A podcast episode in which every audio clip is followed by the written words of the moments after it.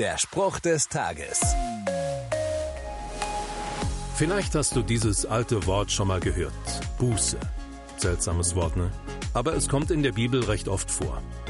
Also wollen wir uns mal dran machen, eine Definition dafür zu finden. Zu tun hat die Buße mit einem anderen häufig verwendeten Begriff in der Bibel, der Sünde.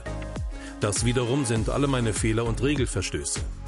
Und die Bibel fordert uns deshalb zur Buße auf. Etwas ausführlicher wird es in der Bibel so beschrieben. Wenn wir aber unsere Sünden bekennen, dann erweist sich Gott als treu und gerecht.